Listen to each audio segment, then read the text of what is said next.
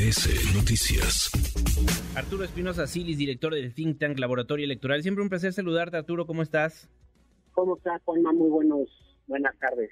A ver, platiquemos de lo que va a estar sucediendo el próximo lunes en la Suprema Corte de Justicia de la Nación. Van a estar discutiendo el Plan B. ¿Es una buena, una mala noticia? ¿Qué es lo que significa para la República Mexicana con las elecciones en puerta? A ver, yo creo que primero hay que acordarnos que hay dos decretos del Plan B. Sí. Uno que se aprobó primero, que en diciembre ya estuvo listo, que es el de la ley de comunicación gubernamental y la ley de responsabilidad administrativa.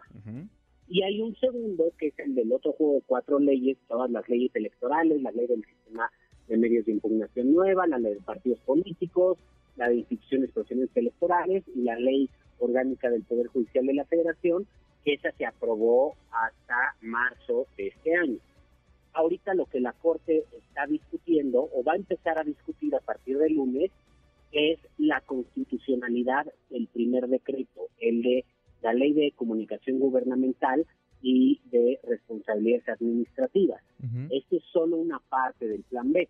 Las dos, los dos paquetes están suspendidos, hay una suspensión emitida en cada uno de, eh, de ellos por la Suprema Corte. Pero ya van a empezar a discutir el fondo, es decir, si es constitucional o no es constitucional, y de hecho ya conocemos el proyecto que se va a estar discutiendo en el Pleno de la Suprema Corte, que es un proyecto que la declara inconstitucional por vicios al proceso legislativo. Ese es el proyecto de Alberto Pérez Dayán. ¿Y qué sucede suponiendo que los ministros dicen es inconstitucional, ¿qué pasaría? ¿Nuevamente tendría el presidente que mandar algo al legislativo mexicano para que se vuelva a aprobar? A ver, si es inconstitucional, eh, para mí son buenas noticias por dos cosas. Respecto de esas leyes, las reformas que quedarían totalmente invalidadas y las reformas aplicables serían, digamos, seguiríamos con el marco que está vigente al día de hoy, que era el que teníamos con el que se llevaron a cabo las elecciones en 2021. Sí. Por aparte, si la razón es que hubo vicios en el proceso legislativo, como se está, está señalando, pues tendría que, prácticamente sabríamos que lo mismo va a ocurrir respecto del segundo decreto, porque pues el proceso legislativo tiene los mismos vicios en uno y en otro, entonces lo que esto querría decir es que habría digamos, vamos a seguir con las leyes que tenemos, con las leyes de la elección de 2021 y de 2018. Ojo, hay que acordarnos, Juan Manuel, que se necesitan ocho votos de los ministros y las ministras para que la inconstitucionalidad tenga efectos generales. Eso es importante porque pues, hay que ver si efectivamente se tienen esos votos. Ok, pero nuevamente podrían mandar algo al legislativo y empezar de cero, ¿no? Si tanta es la insistencia de que se haga.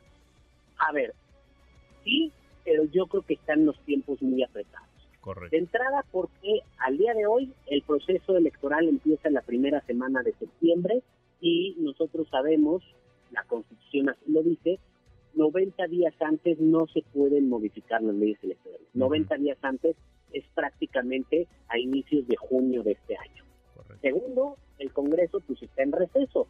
Entonces, en todo caso, tendría que convocar a un periodo extraordinario que lo la comisión permanente y tendría que volverse a llevar a cabo todo el proceso legislativo, es decir, Cámara de Diputados, Cámara de Senadores, este, nuevamente presentar las iniciativas y hacer correctamente el proceso legislativo.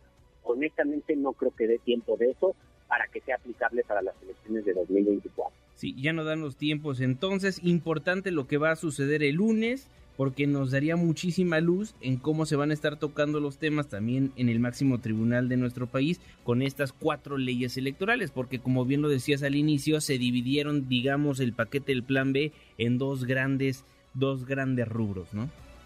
Así es, hubo dos decretos y bueno, el, el lunes se discute la constitucionalidad respecto del primer decreto y, como está planteado el proyecto, me parece, y si se vota en ese sentido con una mayoría de ocho votos, me parece que algo muy similar va a pasar respecto al segundo decreto. Además hay que decirlo, Juan Manuel, es muy importante que ya tengamos certezas sobre cuál es el marco jurídico que va a aplicar en las elecciones de 2024, Sin duda. porque el inicio del proceso electoral en un caso y en otro está a la vuelta de la esquina. Bien.